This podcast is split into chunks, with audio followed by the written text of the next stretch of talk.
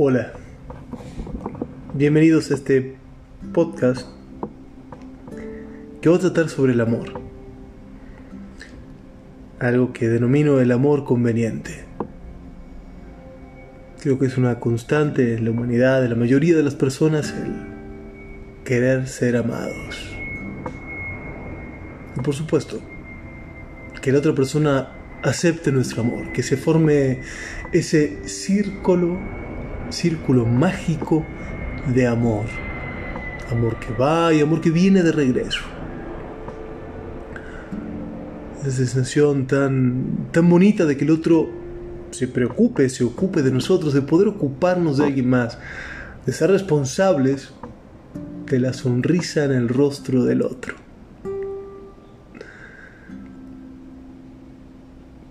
También me, me gusta decir que el amor hay que tomarlo de donde venga.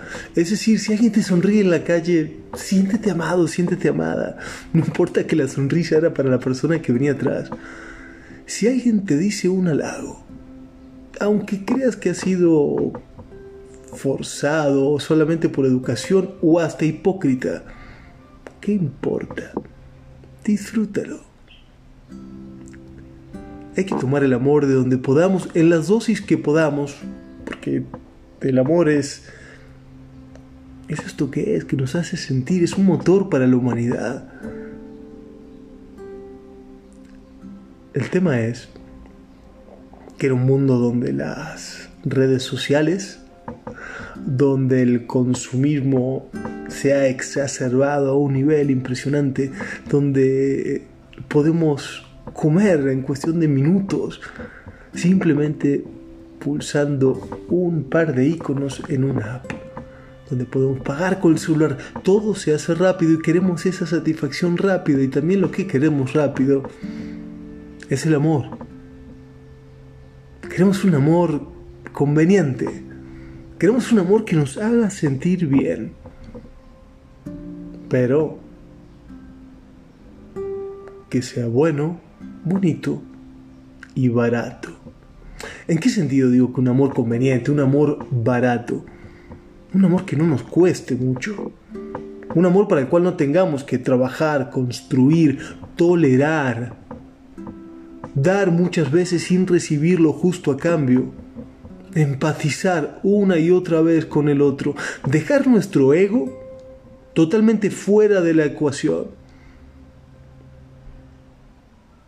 Ayúdeme a hacer memoria. Piensen en alguna pelea con algún ser amado, hermano, hermana, papá, mamá, novio, esposo, hijo, hija. ¿Cuántas veces no es el ego el que tiene que estar ahí presente?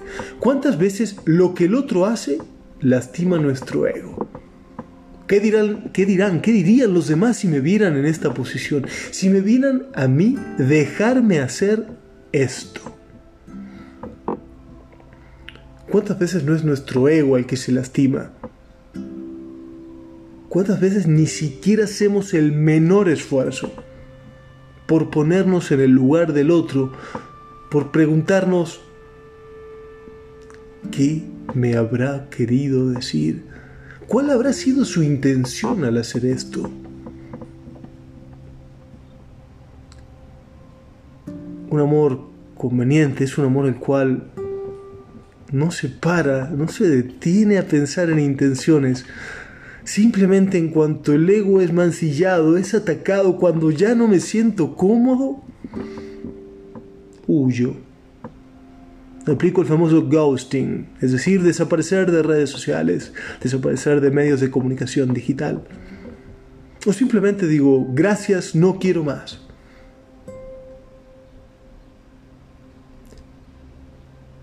Y precisamente personas con mucha educación, con grandes trabajos, es decir, gente que podríamos catalogar como exitosa, gente que diríamos que nunca se da por vencido, se da por vencido con gran facilidad cuando no encuentra un amor conveniente, un amor que calce, como dicen, como anillo al dedo.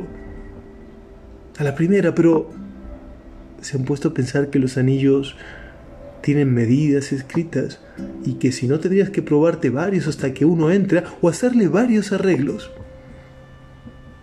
Un amor conveniente es un amor que viene ya por internet, es ese anillo que viene por internet ya previamente digitado con una medida la cual no le vas a fallar. Y en el momento en el que lo que pediste no es tan cómodo, deja de ser tan cómodo. Lo reemplazas. ¿Por qué? Porque sabes que podrás pedir otro más por internet. El amor conveniente es un amor que no quiere trabajar, que no quiere tolerar, que bajo ningún punto de vista va a permitir quedar mal ante otros. El amor conveniente es un gran aliado del que dirán. En el momento en el que dije, híjole, esto, ¿qué dirían mis amigos si me vieran así? Que me vieran mis amigos y vieran que estoy con alguien como tú, que tú me haces esto a mí. A mí que soy. En definitiva somos solamente humanos que buscan amar y ser amados que muchas veces nos creemos que el fervor popular de las redes sociales, del éxito en un trabajo, nos define más que nuestra capacidad para tolerar, para entender, para empatizar con el otro, porque lo verdaderamente importante en el amor es la esencia de la otra persona, porque con la esencia podemos trabajar. Si la esencia es mala, no hay nada que hacer.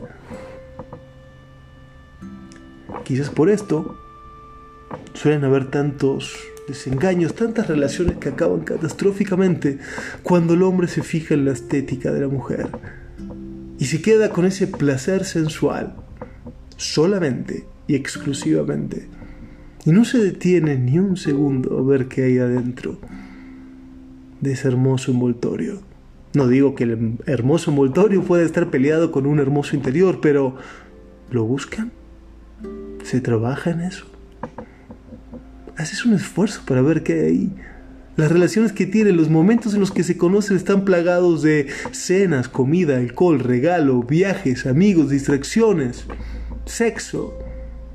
No son pláticas, no es conocer al otro, no es ver la esencia del otro. Quizás pasa lo mismo cuando, cuando el hombre se encarga de proveer una y otra vez este tipo de cosas. Y el hombre está tan enfocado en su trabajo, en el cual es exitoso, y es exitoso porque le permite tener un dinero, que le permite tener un estatus, que le permite tener acceso a un gran número de parejas. La mujer a veces no se detiene en ver que hay más allá. Y cuando ese trabajo deja de emocionar al hombre, cuando ese trabajo deja de funcionar así, sale a relucir una esencia que muchas veces no es la que la otra persona quería. ¿Y cómo trabajamos contra este amor conveniente?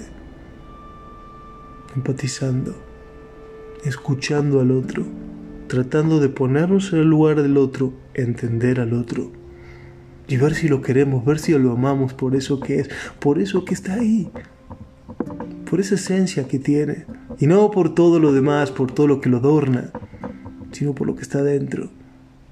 Si eso nos hace bien, si creemos que nos gustaría estar con una persona así cerca, y podemos pasar por alto vicisitudes porque errores, errores los tenemos todos.